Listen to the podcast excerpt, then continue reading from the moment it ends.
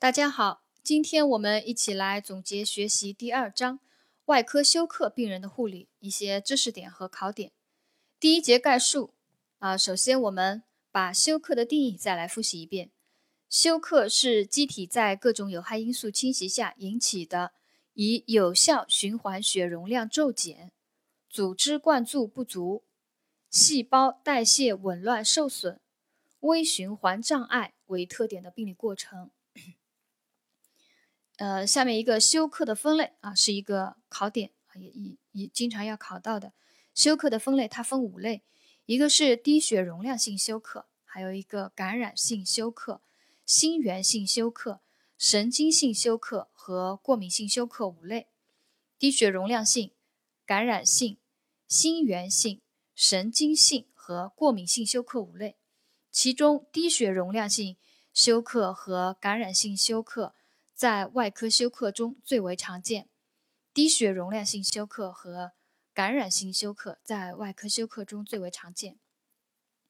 休克发生以后，内脏器官会发生一个继发性的损害，在肺的啊肺上面的表现是内皮细胞损伤，血管壁通透性增加而造成肺间质水肿，肺泡上皮细胞受损，肺泡。呃，影响一个表面活性物质，肺泡表面活性物质生成减少，肺泡表面张力增高，肺泡萎陷，肺不张，最终发生一个急性呼吸窘迫综合症。对肾的影响是肾血流量减少，肾小管肾小管上皮细胞大量坏死，引起了一个急性肾衰竭。对心脏方面的影响啊，心肌缺血缺氧以后，心肌细胞受损。心肌微循环内血栓形成，引起一个局灶性的心肌坏死和心功能减退。同时，休克时因为缺血、钻灌注损伤，还有休克时发生的酸中毒、高血钾，对心肌细胞都会有进一步的损害。对脑的影响主要是脑灌注压减少，血流量下降以后，缺出现了一个脑缺氧，呃，表现也是。毛细血管血管壁通透性增高以后，引起一个血浆外渗，继发性的脑水肿和颅内压增高。呃，对脑的这个影响和对肺差不多啊，对都有一个毛细血管壁通透性增高，然后呃液体外渗，造成了一个水肿。对肝的影响是休克影响了肝的解毒以及代谢能力。肝脏解毒代谢能力都减弱，临床上可以出现黄疸、转氨酶升高，严重时出现昏迷。对胃肠道黏膜的影响，休克以后胃肠道黏膜缺血缺氧，可以并发一个急性的胃黏膜糜烂或者是应激性溃疡，临床上可出现上消化道出血。肠黏膜缺血缺氧的时候，可以并发肠源性的感染。或者是毒血症。呃，下面一个知识点，休克的临床表现啊，我们对休克的临床表现也要做到熟记熟记于心。第一个，休克代偿期啊，休克它分代偿期和失代偿期。轻度休克，休克还在代偿期，病人表现神志清楚，伴有痛苦的表情，精神紧张。口渴明显，皮肤开始，皮肤黏膜色泽开始变苍白，皮肤温度啊还是正常或者稍有发凉，脉搏在一百次每分以下，脉搏上有力，血压、收缩压可正常或稍或稍升高，舒张压升高，脉压缩小，体表血管正常充盈，尿量也正常，此时失血量大概在。循环血量的百分之二十以下，失血量，呃，小于八百毫升。中度休克，休克进入了失代偿期。中度休克病人表现神志尚清楚，表情淡漠，口渴很明显，皮肤苍白，皮肤黏膜温度发冷，心率在一百到一百二十次每分啊，心率变快了，在一百到一百二十次每分，收缩压下降了。在七十到九十毫米汞柱之间，脉压进一步缩小。体表血管，嗯，表浅的静脉，塌陷、毛细血管充盈延迟、尿少，这是休克中度中度休克的一个表现。此时失血量大概在百分之二十到百分之四十，啊，循环血量的百分之二十到百分之四十，失血量可在八百到一千六百毫升。重度休克，病人表现意识模糊、神志不清、昏迷，口渴非常明显。皮肤色泽显著苍白，肢端青紫，皮肤温度绝冷，四肢绝冷啊，肢端更加明显，脉搏细速或者是摸不到了，收缩压小于七十毫米汞柱或者测不到，毛细血管充盈更加迟缓，表浅静脉塌陷，尿少或者无尿，此时病人的失血量大概在。循环血量的百分之四十以上，失血量可以超过一千六百毫升，呃，这是休克病人的一个临床表现。我再把其中的几个要点再给大家再复述一遍啊。轻度休克，脉搏在一百次每分以下，呃，收缩压可以正常或者是稍升高，舒张压升高，脉压缩小。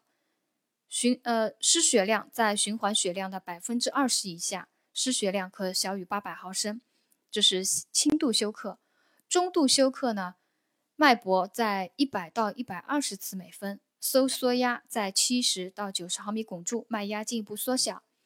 表浅静脉塌陷，毛细血管充盈延迟，病人出现尿少，失血量在百分之二十到百分之四四十。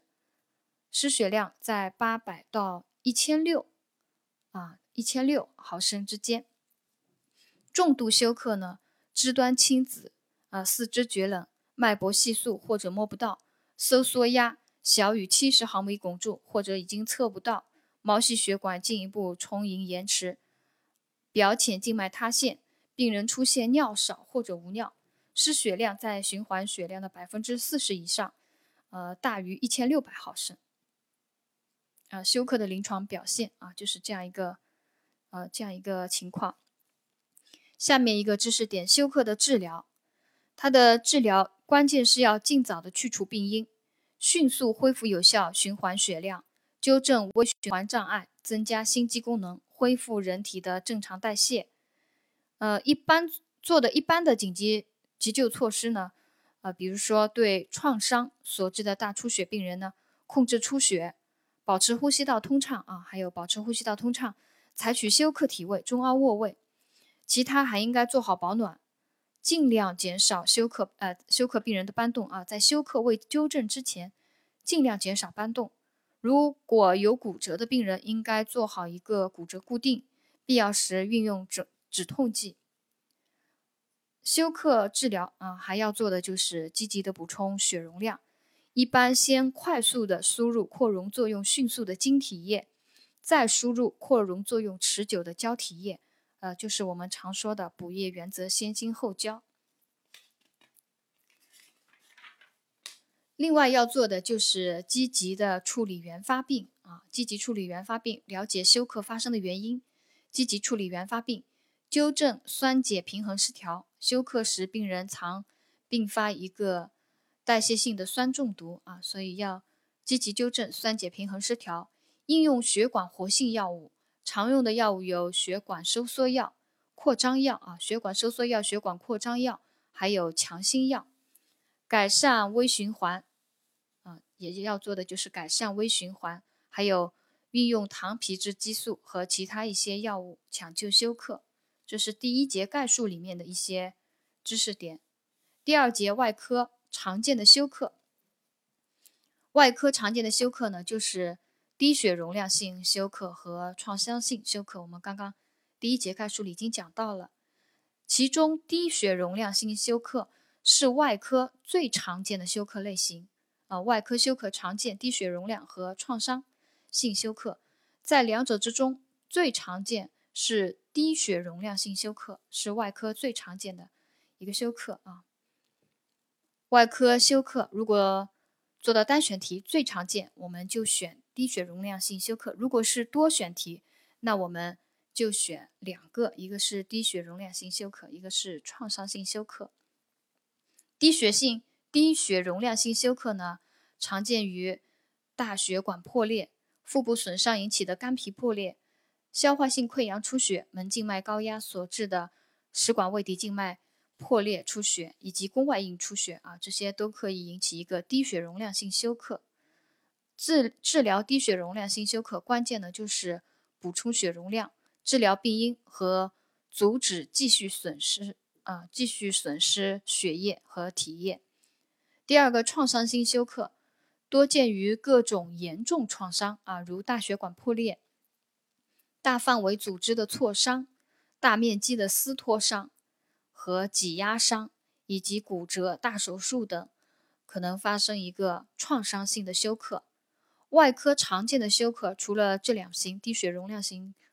休克和创伤性休克呢，还有一个叫感染性休克啊，也是外科常见的休克类型。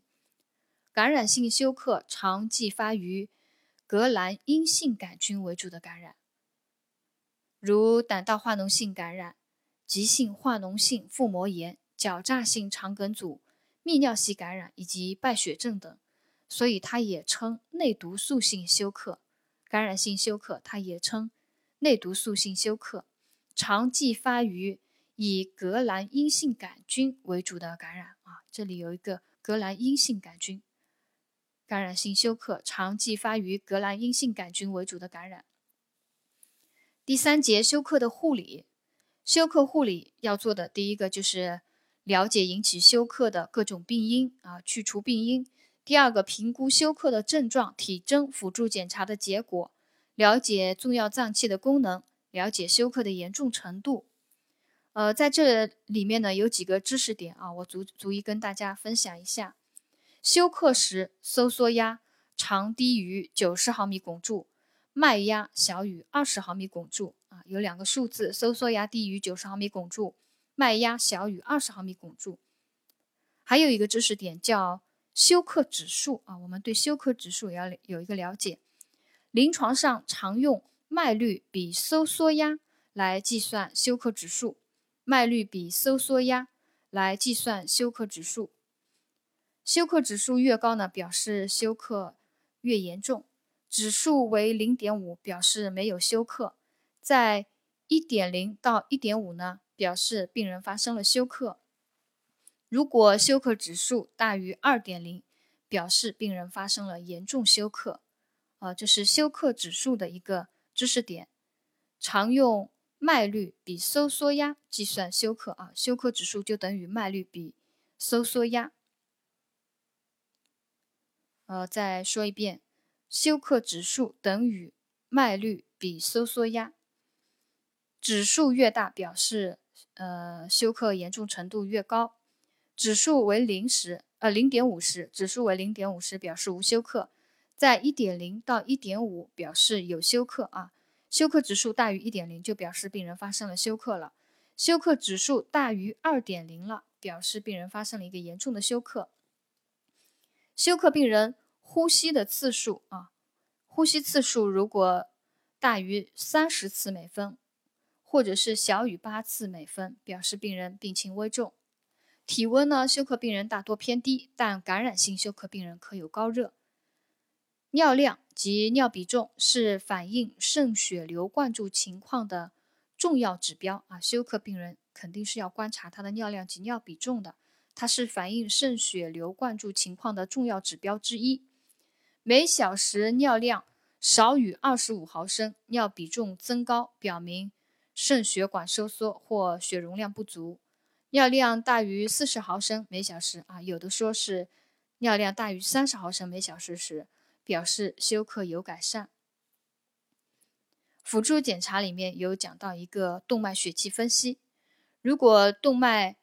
呃动脉血气分析里面有一个二氧化碳分压啊，二氧化碳分压值的测定，如果二氧化碳分压超过四十五到五十毫米汞柱。而通气良好啊，也就是说，这个二氧化碳分压增高不是因为通气不良引起的。如果说二氧化碳分压增高而通气良好，表示严重的肺肺功能不全。如果说二氧化碳分压增高超过了六十毫米汞柱，吸入纯氧以后仍然没有改善的，应该考虑发生了急性呼吸窘迫综合症啊。我们对这个稍作了解就可以了。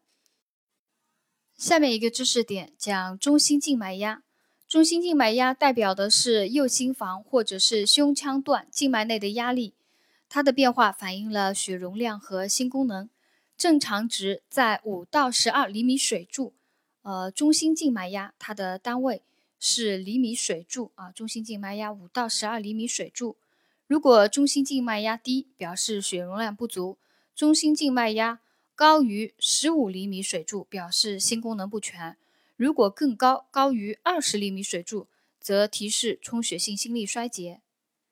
还有一个辅助检查里面的一个知识点：肺毛细血管气压正常值是六到十五毫米汞柱。如果肺毛细血管气压小，表示了血容量不足；增高表示了肺的循环阻力增加。如果说肺毛细血管血管气压，大于了三十毫米汞柱，提示有肺水肿。哦，它的正常值是六到十五毫米汞柱。如果肺毛细血管气压大于三十毫米汞柱，提示发生了肺水肿。下面一个重要的知识点，也是考点，在选择题里啊也经常会考到，讲的是中心静脉压与补液的关系。啊，有以下几种情况：第一个，中心静脉压低，血压低。啊，同时发生，那么可能的原因是血容量严重不足，处理原则是充分补液。中心静脉压低，血压低，血容量严重不足，充分补液。如果中心静脉压低，但是血压正常，说明血容量不足，可以适当补液。如果中心静脉压高，而呃血压低啊，如果中心静脉压高而血压低。提示血液过多的积聚在了右心房啊，说明心功能不全，或者说血容量相对过多啊，血液过多了积聚在右心房了，血压倒偏低，可能心功能不全，或者血容量相对过多。处理呢，可以给一个强心药，纠正酸中毒和舒张血管。呃，如果中心静脉压高。血压正常啊，中心静脉压高，血压正常，提示容量血管过度收缩。容量血管它就是指静脉血管啊，可以采取的一个措施是舒张血管。这是中心静脉压高，血压正常中心静脉压高，血压正常，有可能是容量血管过度收缩，那么要做的就是舒张血管。最后一种情况，中心静脉压。正常，中心静脉压正常，血压低的话，那么可能是心功能不全，或者是血容量不足，可以做补液试验。啊，这是中心静脉压与补液的一个关系。我再把它复述一遍：第一种情况，中心静脉压低，血压低，啊，两个都低，那么血容量严重不足，充分补液。第二种情况，中心静脉压低。血压正常的可能是血容量相对不足，适当补液。第三种情况，中心静脉压高而血压低的，可能是心功能不全啊，血液过多的积聚在了右心房，呃，可能是心功能不全，血液绑不出啊，收缩力下降等，导致一个血压低，或者是血容量相对过多啊，血容量相对过多也会出现中心静脉压高而血压低的一个表现。呃，处理呢就是给强心药，纠正酸中毒和舒张血管。还有一种情况，中心静脉压高，血压正常，可能是容量血管过度收缩，就是静脉血管过度收缩导致了一个中心静脉压高，血压正常。处理呢就是舒张血管。最后一种情况呢，中心静脉压正常而血压低的，说明是血容量不足。或者是心功能不全，可以进行一个补液试验。呃，在休克的护理里面呢，还有一个呃护理时要注意的就是注意观察尿量啊，注意尿量的观察。当尿量大于三十毫升每小时，提示休克好转；要准确记录病人的二十四小时出入量啊，以及尿量。还有将病人休克卧位啊，休克休克的体位是中凹卧位。这里面讲一个休克休克体位，将病人的头和躯干抬高二十至三十度，下肢抬高十五至二十度啊，头病人的头和躯干抬高二十至三十度，下肢抬高十五至二十度，中凹卧位一个休克体位啊，我们再复习一下。另外，休克病人要注意保暖。一般室温以二十摄氏度左右为宜，忌用热水袋和电热毯等进行体表加温。呃，输血前呢，应该将库存的血复温以后再进行输入啊，这是休克病人一个保温一个护理措施。第二章外科休克病人的护理呢，主要的一些知识点和考点呢，就总结总结到这里啊，谢谢大家的收听。